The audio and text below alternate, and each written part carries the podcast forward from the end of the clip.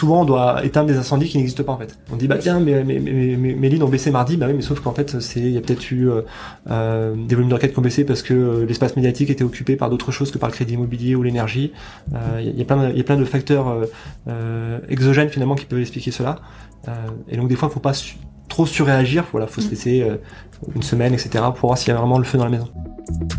On pense beaucoup que l'acquisition c'est un métier de court terme, on doit euh, réagir, etc. Ce qui, ce qui est vrai, hein. Mais euh, je pense qu'il faut toujours avoir en tête effectivement que les actions qu'on met en place doivent aussi porter des, fruits à moyen et long terme. Bienvenue sur Marketing Stories, le rendez-vous des marketeurs de tous horizons. Je suis Shiraz Hassen, Chief Marketing Officer chez Partout. À chaque épisode, je serai accompagné d'un acteur du marketing qui nous racontera sa marketing story. Entre retours d'expérience, anecdotes de parcours, tips et méthodes actionnables, nos invités vous révèlent tous les secrets de leur stratégie marketing, leurs doutes et leurs réflexions sur des thématiques métiers, mais aussi développement personnel. Juste avant de vous laisser avec notre invité du jour, n'oubliez pas que vous pouvez vous abonner et nous laisser un avis sur votre plateforme d'écoute. Et si l'envie vous prend, n'hésitez pas à partager cet épisode avec vos collègues. Bon épisode Bonjour à tous et bienvenue dans le premier épisode de Marketing Stories propulsé par Partout. Aujourd'hui, j'ai le plaisir d'accueillir Jérémy Lacoste, Head of Acquisition chez euh, Meilleurto, mais pas que. Donc on va découvrir euh, son parcours, euh, ses tips et quelques anecdotes. bienvenue Jérémy. Merci. Merci, pour l'invitation. Avec grand plaisir. On a quand même l'habitude de travailler avec toi, donc c'est toujours un plaisir de t'accueillir. Est-ce que tu peux du coup te présenter en quelques mots? Oui, alors moi effectivement, donc Jérémy, ça fait 7 ans que je fais du marketing digital, euh, historiquement en agence, où j'ai passé 5 ans, accompagné différents annonceurs hein, sur différents secteurs et notamment sur la partie euh, acquisition principalement. Et puis là, depuis un peu moins de 2 ans, donc je suis chez Meilleurto pour prendre toute la partie acquisition, mais également CRM marketing et web analyse. L'objectif, bah, c'est de faire en sorte d'optimiser tous nos tunnels de conversion pour euh, bah, augmenter finalement le passage d'un lead à un client. Super. Très bien. Du coup, on va peut-être euh, démarrer euh, du début de ton parcours, de ta formation initiale, qui, il me semble, n'est pas du tout orientée marketing digital. Oui, non, pas du tout, effectivement. Euh, moi, je me prédestinais plutôt à un poste dans le journalisme. J'aimais bien écrire et j'étais très, orienté côté presse écrite.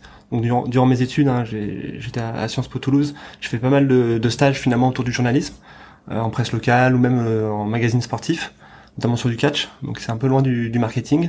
Et euh, bah, il y, y, a des passerelles assez assez faciles finalement entre le journalisme et le content.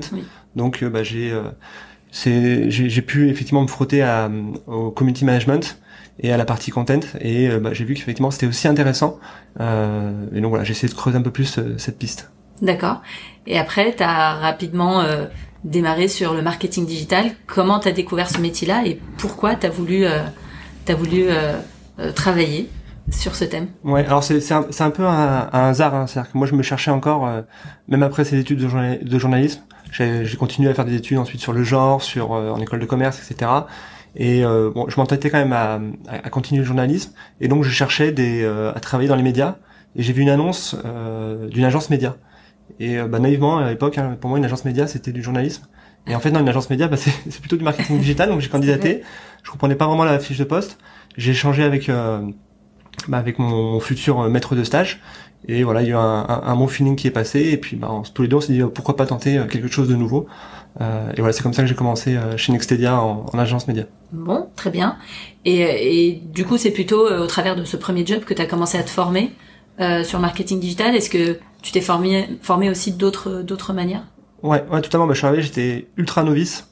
Et en fait, bah, on est dans un milieu qui est en pleine ébullition où on peut, il y a énormément de ressources disponibles, hein, que ce soit naturellement sur Internet, sur YouTube. Euh, moi, j'aime bien aussi échanger avec mes pairs. Euh, c'est-à-dire qu'en fait, on est dans un milieu où les gens sont hyper accessibles et euh, bah, que ce soit à la fois vos collègues, mais également dans l'écosystème, euh, c'est hyper facile d'envoyer un message LinkedIn pour échanger sur une problématique. Euh, donc très vite, finalement, on peut s'auto-former. puis après, il y a l'apprentissage bah, vis-à-vis des clients. C'est-à-dire qu'il y, y, a rien de mieux que se lancer dans le grand bain. et quand on est en agence, bah, très vite, on a un portefeuille de 3, 5, voire 10 clients. Euh, et donc là, on est sur une courbe de progression qui est assez fulgurante. Euh, donc je pense qu'il faut être hyper curieux finalement.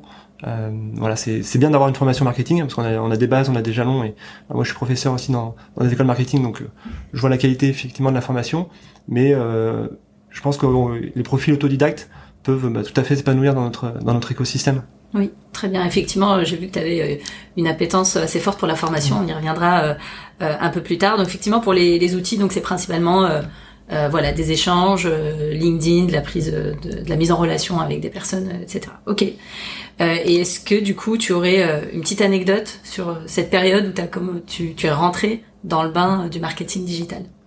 Ouais, alors une anecdote. En tout cas, moi, effectivement, moi je sais que la, le, le, fait de commencer par les agences c'est ultra formateur. Hein. Faut le voir un peu comme une année ou deux ou deux années de prépa. C'est-à-dire que très vite, bah, on est on est laissé un peu sans filet et je pense que c'est plutôt bien. Euh, et donc dès qu'on est en contact du client, eh ben il faut qu'on se mette à minima à son niveau, voire euh, être reçu. Et donc effectivement, quand on échange avec les clients, moi c'est ce que j'ai adoré dans ces dans ces débuts, hein, c'est que euh, souvent on va opérer sur une problématique donnée. Moi c'était principalement bah, le SIA, Google Ads, etc. Mais très vite en fait on reste on reste des humains, donc les échanges vont dépasser un peu ce cadre de la prestation. Et donc il faut également se muscler sur la partie marketing digital en général et être capable effectivement d'avoir des inputs sur bah, la partie cookie, sur la partie tracking, sur finalement tout, le tunnel de conversion. Et donc je pense que c'est vraiment ça qui est hyper intéressant, euh, voilà, d'échanger avec euh, finalement des, des, visions un peu un peu différentes de notre métier et euh, pas rester dans sa zone de confort pour apporter un peu plus de valeur.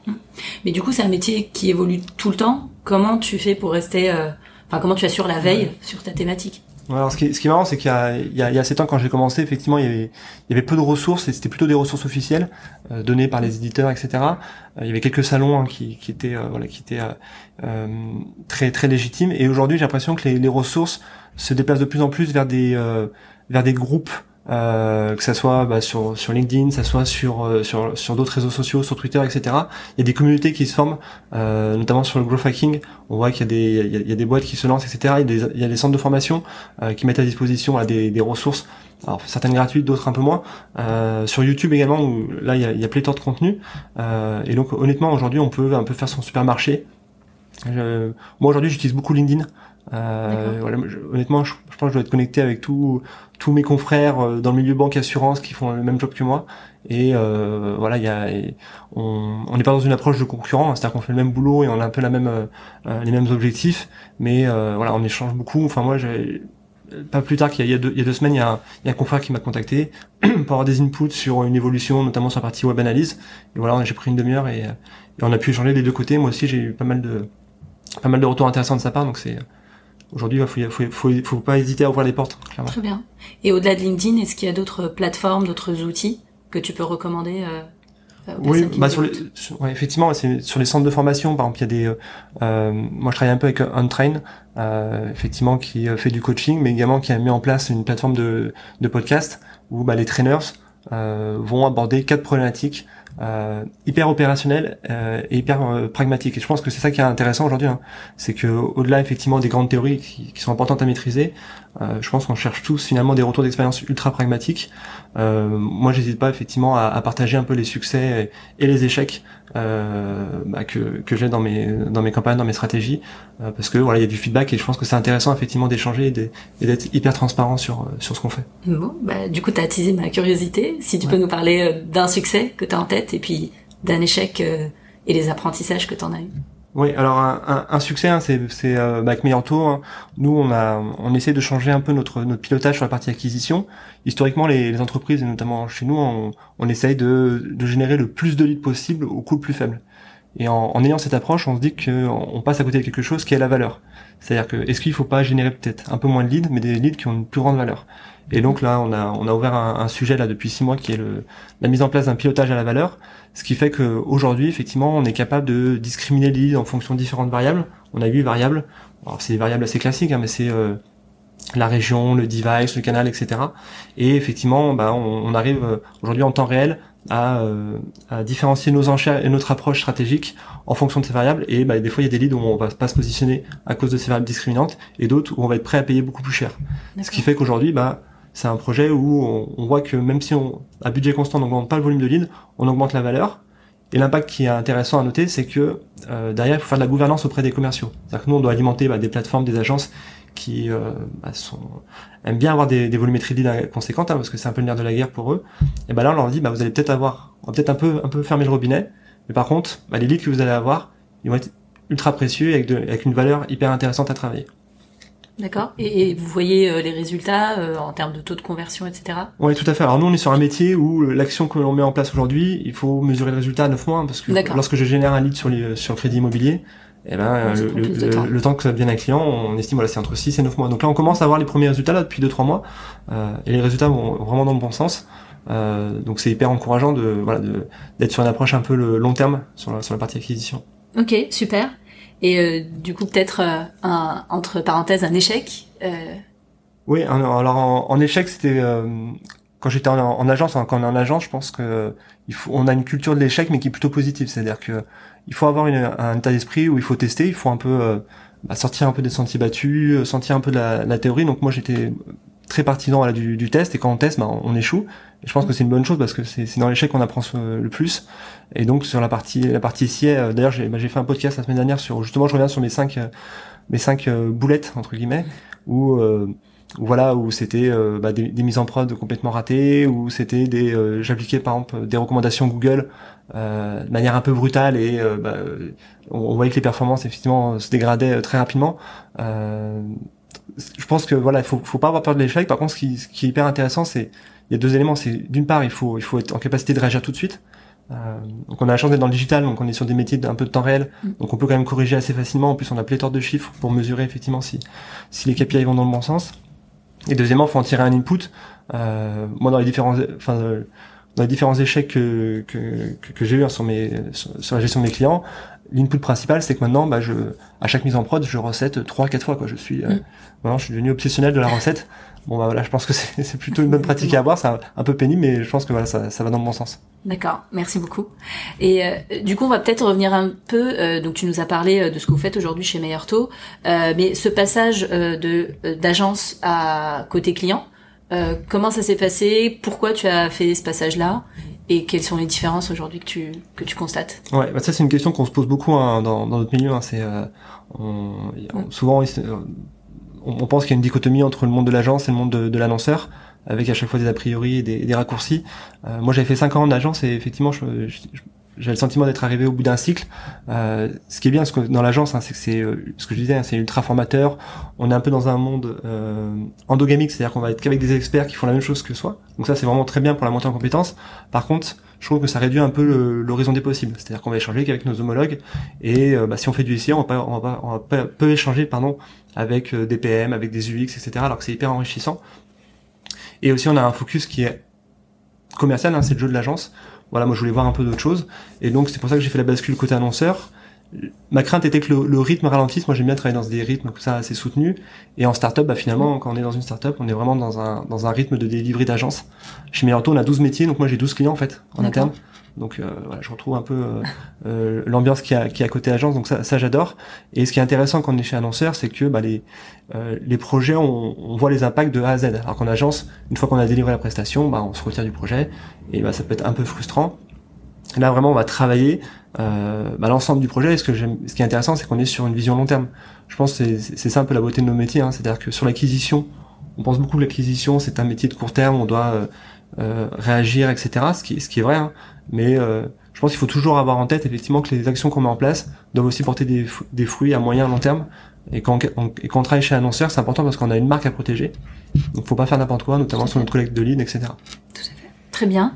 Et du coup aujourd'hui, quels sont tes, tes enjeux actuels chez Meilleur Ouais, bah, nous, nos enjeux, on est dans un, on est dans un, alors, je sais pas si vous, vous suivez un peu l'actualité du marché de l'immobilier, mais aujourd'hui on est on est sur une dynamique euh, de taux haussière. On a un taux d'usure qui, qui fait qu'aujourd'hui il y a un Français sur deux qui n'arrive plus à avoir de crédit. Alors qu'ils ont un projet, mais ils vont voir leur banque, leur banque leur dit bah non vous dépassez le, le taux d'usure donc on peut pas vous, vous prêter alors qu'ils sont solvables etc. Euh, donc nous la, la dynamique effectivement c'est euh, bah d'alimenter les l'ensemble des métiers meilleurs taux. On a la chance de ne pas être uniquement orienté uniquement sur le crédit immo mais d'avoir 12 métiers et donc moi aujourd'hui, bah, je dois alimenter l'ensemble des, des 12 métiers. Et donc lorsqu'un métier va un peu un peu moins bien, et eh ben effectivement on a des relais de croissance qui sont qui sont qui sont ailleurs. Ça c'est le premier enjeu. Le deuxième enjeu c'est aussi la, euh, la comment d'être toujours orienté client. Euh, je pense que ça c'est hyper important que ça soit. Euh, alors c'est c'est des c'est des bons mots et c'est souvent ce que mettent en avant les marques, mais je pense que c'est important de l'avoir aussi dans, dans son pilotage. Donc nous ce qu'on a fait c'est qu'on a mis euh, des sondes un peu partout pour collecter du feedback client, que ça soit sur nos newsletters, que ça soit sur notre espace client, que ça soit sur notre chat, euh, etc., etc. Sur la partie euh, UX où on fait effectivement des, échanges qualitatifs avec des, utilisateurs, sur l'application également. Et, et ces feedbacks aujourd'hui, ben, on les on les suit puis on les intègre à nos stratégies marketing. Euh, et troisième enjeu, effectivement, c'est la valeur. Hein, ce que je disais, là, c'est ça, c'est un voilà, c'est un POC qu'on a lancé là, il, y a, six mois. Euh, on commence à voir les premiers fruits, mais ça, c'est des stratégies qui mettent un an, deux ans, euh, parce que nous, on est sur des voilà, on est sur des projets qui peuvent mettre plusieurs mois avant de, avant de convertir. Euh, et donc ça, c'est toujours un peu frustrant. C'est-à-dire que dès qu'on touche une variable, il eh ben, faut attendre euh, X mois pour voir effectivement l'impact euh, dans, réel dans le chiffre d'affaires. D'accord, très intéressant. Et du coup, au-delà de ce POC-là, quels sont les autres projets ou les autres aspects que vous faites différemment chez Meilleur Taux? Ouais. Alors nous, ce qu'on ce qu'on fait, c'est que, euh, alors je sais pas, je sais pas si on le fait différemment, mais en tout cas, euh, c'est les, convictions qu'on a. On a la partie Drive to Store, qui est une conviction assez forte. Euh, donc quand, le groupe s'est créé, hein, on est on est une vieille startup, hein, on s'est créé en 99 et on s'appelait meilleurtaux.com. Et donc là, le .com a disparu depuis l'année dernière parce que ça fait, ça fait traîner 2000 le .com. Hein. Maintenant, on est, on est tous sur, le digital, donc il n'y a plus besoin de le, mettre en avant. Voilà, exactement. Et à l'inverse, on a vu qu'avec le Covid, euh, bah, avec le Covid, hein, comme euh, tous les, les réseaux, on a, on a, dû fermer nos 360 agences. Et en fait, on, on, voit que dans des dans des projets aussi structurants qu'un projet immobilier, qu'un rachat de crédit, etc. Et ben finalement, les Français on, aiment aussi avoir de l'accompagnement humain. Euh, et donc aujourd'hui, bah, on met vraiment en avant cet ADN euh, à la fois sur le digital et à la fois dans le monde physique. Et, et, et bah, une des choses que l'on fait, c'est que moi, quand je suis arrivé, on avait des stratégies direct to store où on faisait beaucoup de communication offline, que ce soit sur du print, euh, que ce soit sur des radios locales, etc. Avec la frustration qu'on n'arrivait pas à mesurer l'impact de ces campagnes. On, on, dit voilà, ça fait de la notoriété, mais on n'arrive pas à mesurer le, le, volume voilà, de, de, de, clients qui se rendent en, en agence, etc.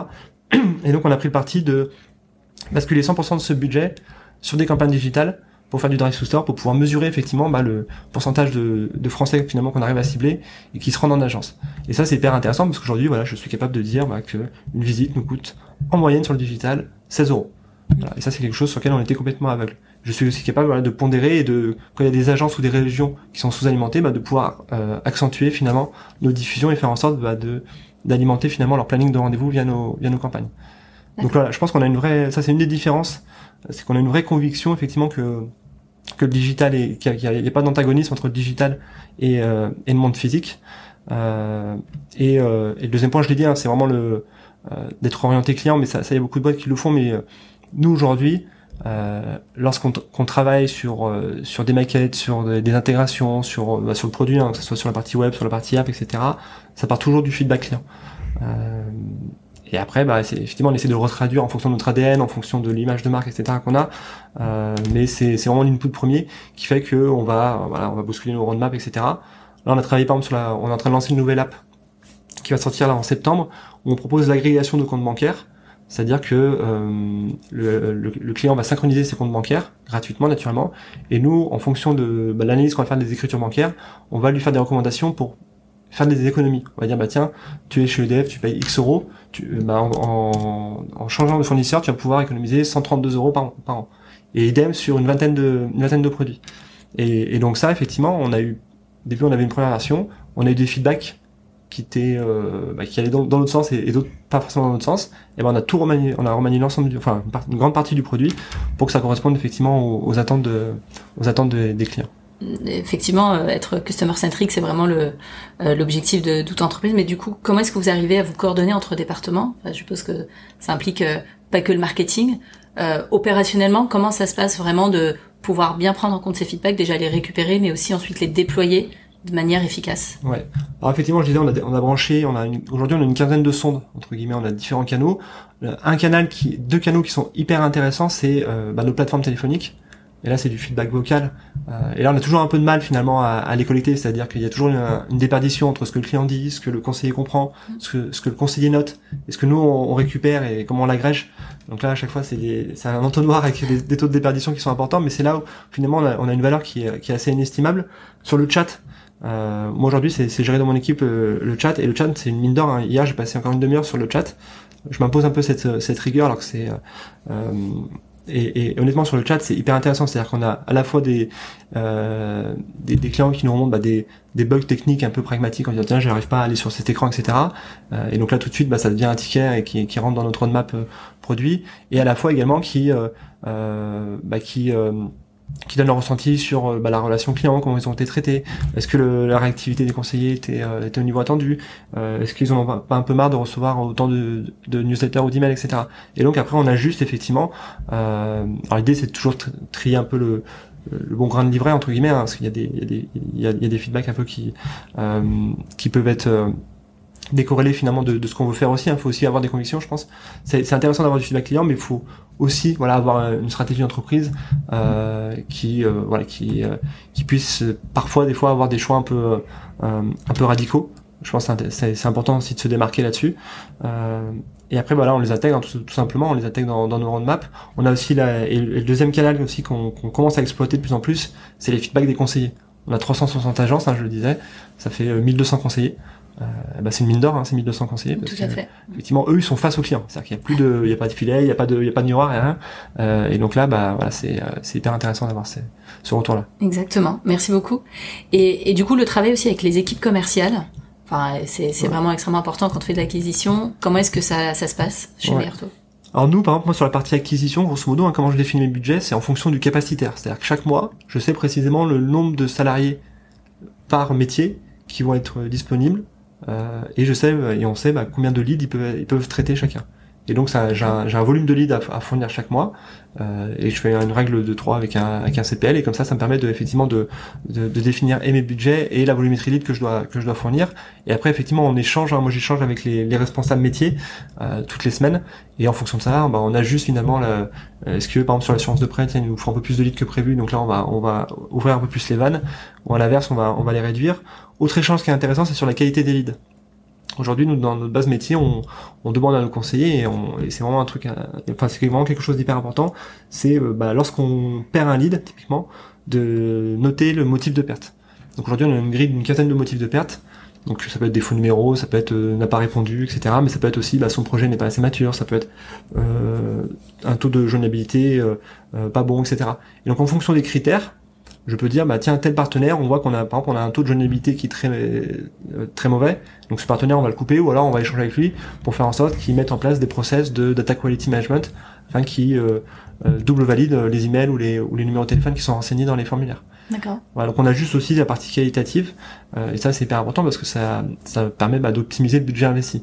C'est-à-dire qu'on va essayer de s'orienter à ce que je disais tout à l'heure, on va essayer de s'orienter vers des leads de plus de plus grande valeur et donc, faut, faut éviter bah, tout le gras entre guillemets, c'est-à-dire tous les leads qui sont inexploitables et qu'on paye un peu, euh, un peu pour rien. Tout à fait. Et du coup, quels sont les, les, les, les KPI, les métriques que tu suis euh, au quotidien? Ouais. Alors moi, moi, ce que je suis au quotidien, c'est euh, il y, a deux, il y a deux types de KPI. Il y a les KPI un peu court terme, donc ça va être euh, le lead, le CPL et, euh, et le RPL, donc le, le, revenu par lead. Et évidemment, la, la, la, division des deux, ça me, fait, ça me donne la marge totale. Euh, donc ça, ça c'est ça c'est mon KPI numéro un. Et là, ce qu'on essaie de mettre en place, c'est euh, le, le, comment le, le cycle de vie client. Aujourd'hui, on a 12 métiers. Et on a encore un peu du mal à mesurer finalement le taux de multi-équipement. C'est-à-dire qu'un client qui arrive sur l'IMO, qui fait un projet IMO avec nous, et ben en fait il a souvent une proportion assez forte de prendre aussi l'assurance emprunteur avec nous, hein, c'est partie du même projet, et pourquoi pas de prendre une assurance habitation aussi avec meilleur taux. Okay. Et ça aujourd'hui on a un peu du mal à le mesurer, donc là c'est un vrai projet là, sur lequel on est on est on est on est vraiment à fond là-dessus et euh, pour voilà pour pour mesurer ce taux de multi-équipement euh, et surtout pour mesurer le repeat business. Alors autant sur l'IMO c'est c'est assez rare le repeat business, hein, c'est-à-dire qu'une fois que je fais un projet IMO, je vais rarement faire un deuxième un an après, à moins que je sois un investisseur. Par contre, il y a des euh, il y a des produits effectivement qui qui s'y prêtent assez assez facilement. Euh, sur les assurances, les, les Français voilà, changent assez rapidement, assez souvent d'assurance. Sur la, la, banque aussi, euh, nous on a un comparateur de tarifs bancaires. Bon bah là c'est pas rare effectivement de, de changer de compte et puis de changer également le, le compte joint puis le, le compte de, de, son conjoint etc. Donc il y a il y a, y a, ce, y a cette idée un peu de multi équipement et ça ça vraiment ça c'est vraiment un un, un, game changer pour nous parce que derrière, bah, on a une rentabilité qui est complètement différente. Euh, et donc voilà, à date, faut qu'on arrive à, et à le mesurer et ensuite à le piloter. Ok. Et aujourd'hui, quels sont les, les outils euh, incontournables de ton quotidien en tant que Head of Acquisition? Ouais, bah moi les plateformes d'acquisition, moi j'ai alors effectivement je suis, je suis manager, mais moi j'adore mettre les mains dans, dans les outils, dans le cambouis, etc. Donc ça, je pense que c'est hyper important de garder euh, une approche euh, opérationnelle des choses hein, et, et, pragmatique. Donc euh, moi tous les jours, hein, je suis sur Google Ads, je suis sur Facebook Ads, euh, je suis également dans, dans notre outil d'email marketing automation qui est Salesforce. et après, bah, bah, on a on a souvent le l'écueil du manager, c'est qu'on est aussi beaucoup dans les dashboards, ce qui est ce qui est une bonne chose, mais faut, je pense qu'il faut aussi des fois prendre un peu de distance. Donc évidemment, nous on a typiquement ça c'est un point intéressant, mais quand je suis arrivé chez Mirato il y a un an et demi, on était 12 au marketing. Là, on est, on est 25. Donc l'équipe a fait x2. Et avant, on avait trois dashboards pour piloter le marketing. Euh, là, aujourd'hui, on en a 27 maintenant, automatisés. C'est peut-être un peu beaucoup, mais alors tout le monde n'utilise pas les 27 et évidemment, il y a des, il y a des usages différents. Euh, mais ce qui, a, ce qui est hyper intéressant, c'est-à-dire qu'on s'est rendu compte euh, que euh, il faut, le premier niveau, c'est déjà il faut mettre à disposition la, la donnée euh, en interne. Donc là, là, on est, on en est à ce niveau-là. Et en fait, ce qu'on remarque maintenant, c'est que maintenant, il faut travailler sur le taux d'adoption et l'usage de cette donnée. Mmh. Et ces 27 dashboards, effectivement, finalement, ils sont utilisés aujourd'hui par 5 à 10 personnes, euh, ce qui est décevant. Euh, et donc là, on travaille, donc, dont moi, moi, je passe beaucoup de temps hein, pour répondre à ta question, effectivement. Euh, mais effectivement, le, là, le nerf de la guerre, c'est faire en sorte que et les équipes marketing, et même au sens plus large, hein, finalement, utilisent ces dashboards euh, bah, pour, pour les aider dans la prise de décision. Très bien, effectivement, l'optimisation euh, des dashboards et des reporting, euh, c'est un vrai sujet. Euh, et si on prend un petit peu plus de hauteur maintenant, quelle est ta vision sur bah, le marketing digital? Quels sont les enjeux de demain et les métiers de demain? Ouais. Bah, ma vision, c'est que c'est-à-dire qu'aujourd'hui, je pense, je pense qu'il y a, y, a y a un changement réglementaire hein, avec la RGPD qui implique euh, d'énormément, enfin d'énormément de modifications. Et, et, je pense que la, le, le, principal facteur changeant dans notre environnement, c'est la partie cookie. Euh, C'est-à-dire qu'historiquement, depuis euh, 10 ans, 15 ans, depuis qu'on fait des campagnes médias, que ce soit en programmatique, en display ou sur, sur Google Ads, effectivement, on, était sur une approche euh, au, CPM, au clic, et là depuis peu, on est sur une approche au, au CPL, et, euh, beaucoup basé sur le cookie. Et là, avec, euh, bah, avec les annonces effectivement de Mozilla, de Safari sur un tracking de plus en plus difficile, avec la fin des cookies tiers en 2024 sur Chrome, etc.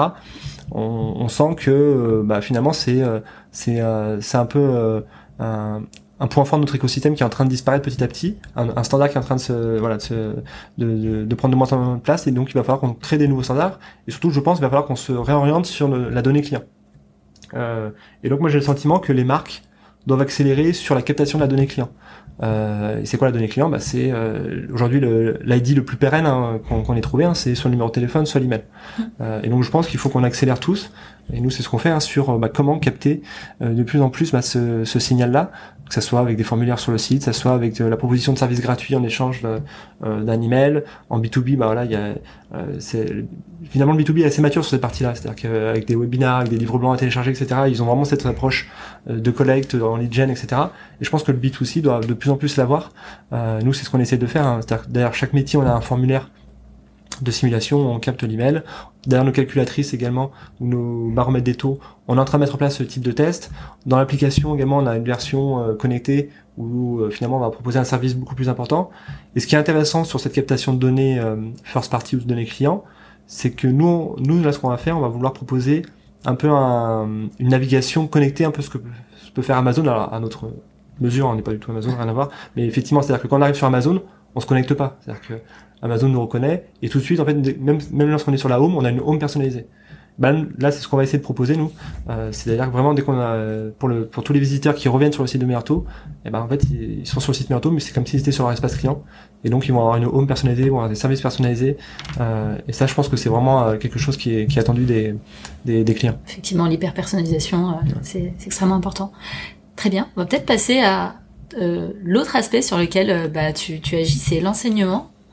Euh, donc, est-ce que tu peux juste nous dire aujourd'hui sur euh, quel type de formation tu interviens et dans quelles institutions? Ouais, alors moi j'interviens dans, dans deux écoles, euh, des écoles de commerce, euh, sur la partie SIA depuis depuis un an, et puis sur la partie web analyse, j'ai commencé cette année. Euh, je trouve ça intéressant voilà d'avoir. Euh, moi le SIA c'est mon métier historique et c'est voilà, c'est celui que j'affectionne le plus effectivement et c'est c'est là où je pense que j'ai le plus de valeur à apporter. Mais c'est intéressant aussi de se confronter sur sur des métiers qu'on pratique mais qui sont peut-être un peu moins un, un, peu moins notre notre notre formation, enfin qui correspondent un peu moins peut-être à notre formation initiale ou autre. et pareil, des fois, je fais un peu de coaching auprès de professionnels sur des, des problématiques très spécifiques. D'accord, très bien. Et pourquoi est-ce que tu as fait le choix de l'enseignement? Bah, ça, ça me semble assez naturel. Moi, moi je suis. non, mais je, bah voilà, c'est à dire que euh, ça fait sept ans que je fais ce métier. Euh, je pense que voilà, je commence à avoir du feedback qui peut être intéressant à partager. Euh, je suis très dans la culture give first, hein, qu'on entend de plus en plus dans le monde de l'entrepreneuriat. On dit bah il faut il faut donner, il faut donner, mm. euh, sans sans forcément attendre à recevoir. Et je pense que c'est c'est c'est hyper euh, hyper smart d'avoir cette approche.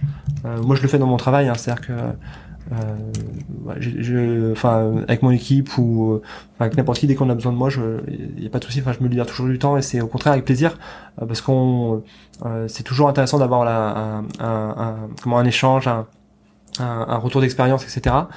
Et sur la partie formation, je pense que c'est, enfin formation et, enseignement, je pense que c'est intéressant. C'est un vrai exercice qui que j'ai sous-estimé. je pense que j'étais très mauvais la première année, donc l'année dernière.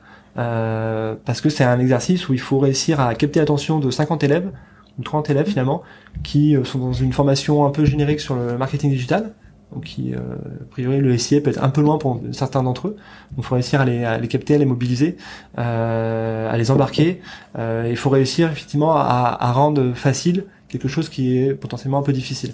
Et c'est ça tout l'enjeu, et c'est là je trouve, c'est, enfin moi j'ai vraiment vu comme un challenge, et, et je pense que j'étais euh, bah, j'étais aussi impressionné qu'eux, voire plus dans, dans cet exercice, parce que c'est pas facile hein, finalement euh, quand à force d'avoir le nez finalement dans, dans les campagnes Google, etc. Et bah, de revenir à un, à un niveau que euh, et à un langage effectivement euh, où je dois démocratiser la discipline, etc., la rendre la plus accessible possible. Et ben effectivement, je pense que c'est quelque chose qui est hyper hyper pertinent et je pense que ça m'aide aussi pour l'interne. C'est-à-dire qu'en interne, moi, quand j'échange avec mm. Bah, avec euh, avec euh, je sais pas mon, directeur marketing ou avec le, le, le CEO de Meurto, eh ben, effectivement ils sont pas experts SIA donc il faut il faut réussir à, à voilà à, à, démocratiser et à, et rendre accessible aussi la, la discipline. Tout à fait.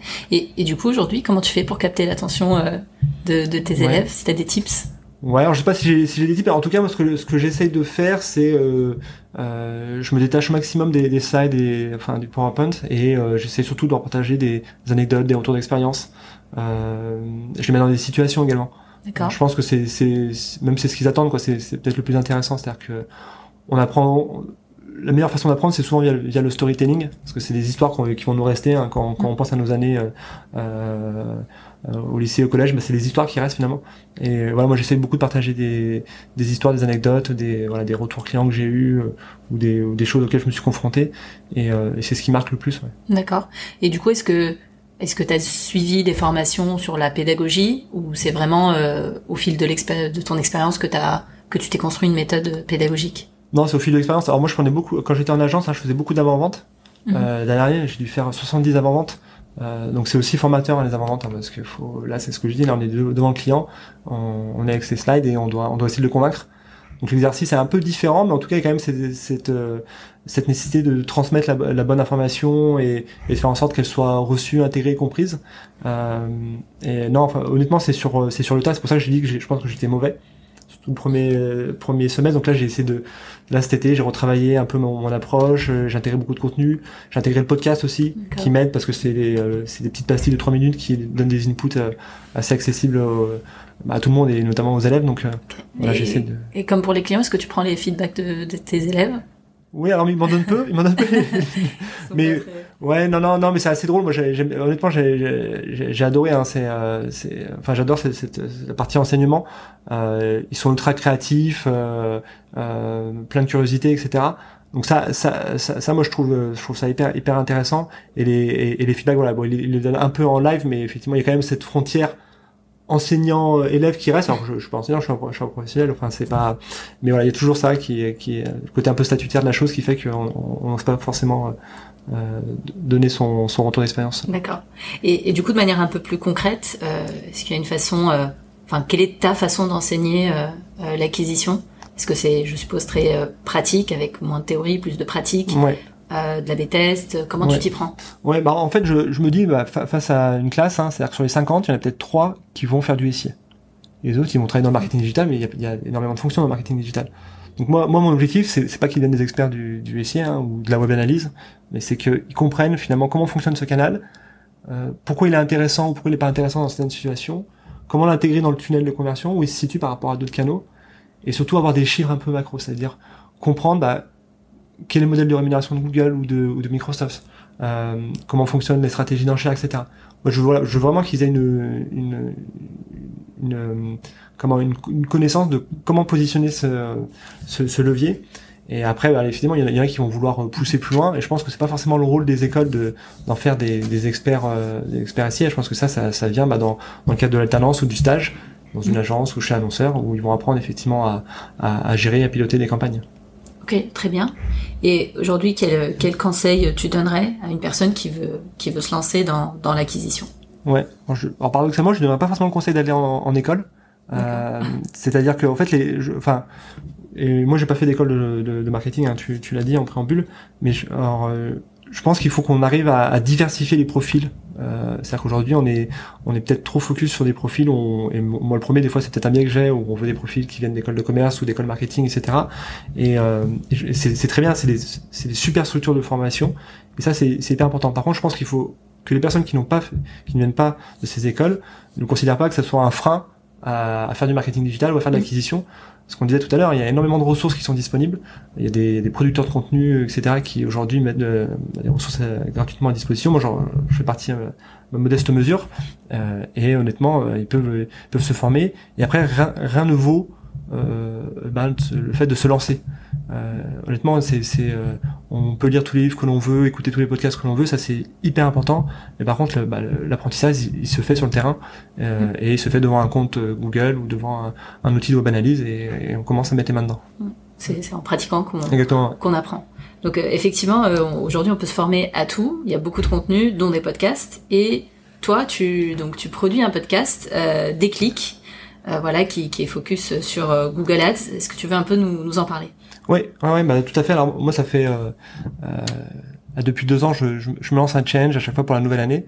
Donc là, c'était le challenge de la deuxième année euh, de lancer un podcast.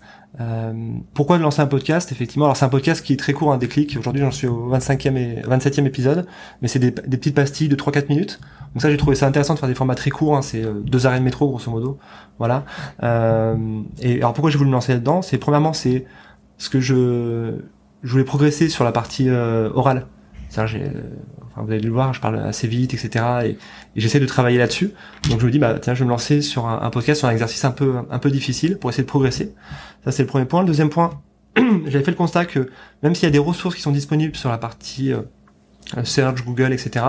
Finalement, c'est des ressources qui sont soit côté éditeur, ou soit euh, sont des ressources qui sont produites par un ou deux producteurs de contenu. Et souvent, c'est des vidéos YouTube de euh, deux heures, etc. de formation qui sont d'excellente qualité, mais qui correspondent pas forcément à tout le monde, je pense. Euh, et donc moi, voilà, je voulais prendre le pendant inverse. C'est des petites pastilles et consommer, voilà, tous, tous les lundis matins, je, je, je, le poste sur sur LinkedIn. Et voilà, c'est 4 minutes sur une problématique euh, hyper euh, hyper spécifique. Euh, voilà, voilà, voilà pourquoi ça m'intéressait de, de lancer ce podcast. Top. Et tu es euh, et tu as aussi des cours sur la plateforme L'Avant-Garde? Euh, donc c'est ce que tu, tu, disais tout à l'heure, Guy First, il y a beaucoup de générosité de ta part sur euh, bah, ton expertise, euh, sachant qu'il y a beaucoup de spécialistes en acquisition qui font payer leur formation. Aujourd'hui, toi, c'est vraiment un parti pris tu, de, de cette générosité sur. Ça t'apporte quoi, toi, au quotidien?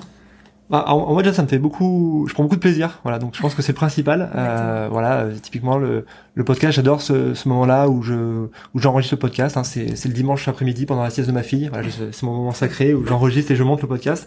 Donc euh, déjà c'est l'expérience, ça, ça m'apprend une nouvelle compétence. Hein, le montage, j'étais vraiment vraiment très mauvais et là euh, je commence à avoir deux trois bases etc. Donc c'est intéressant. Euh, et le deuxième point aussi, pourquoi je fais ça, c'est ça me permet de rencontrer des personnes que j'aurais pas rencontrées par ailleurs. Mm. C'est-à-dire que j'ai de plus en plus de feedback. J'en ai encore eu un, un hier euh, super intéressant là de, une personne qui a écouté euh, différents podcasts, qui, à qui j'ai échangé. Et bah ça c'est hyper hyper intéressant euh, parce que bah, encore une fois ça permet de garder contact avec son écosystème, d'échanger avec des personnes qui ont peut-être des points de vue différents, rencontrer de nouvelles personnes. Donc euh, je trouve c'est hyper positif. Oui. Et, et entre tous ces, ces contenus que tu produis, comment est-ce que Enfin, est-ce que ton objectif c'est de les différencier au-delà du format, ou est-ce que pour toi c'est un fil rouge et entre voilà les cours, les formations, le podcast, euh, c'est un petit peu euh, une thématique globale que tu vas morceler en différents formats? Oui, effectivement, c'est c'est ce à quoi je réfléchis en ce moment. C'est-à-dire que là, date, le podcast Déclic, il est très orienté Google Ads. Euh, et aujourd'hui, je prends tout seul la parole. J'aimerais bien euh, commencer à créer des rendez-vous euh, tous les mois avec un, invité, effectivement, expert sur Google, qui vient partager son, feedback ou on débattrait, etc. et après, effectivement, j'essaie d'intervenir. je fais pas mal de, salons, de prise de parole sur où là, c'est plus orienté sur bah, ce qu'on met en place côté meilleur taux. Donc c'est euh, c'est un peu la deuxième casquette que, que j'ai, hein, qui, est, qui est mon métier premier évidemment, euh, où là je parle plus d'acquisition, les projets data qu'on met en place, le CRM marketing. Mhm.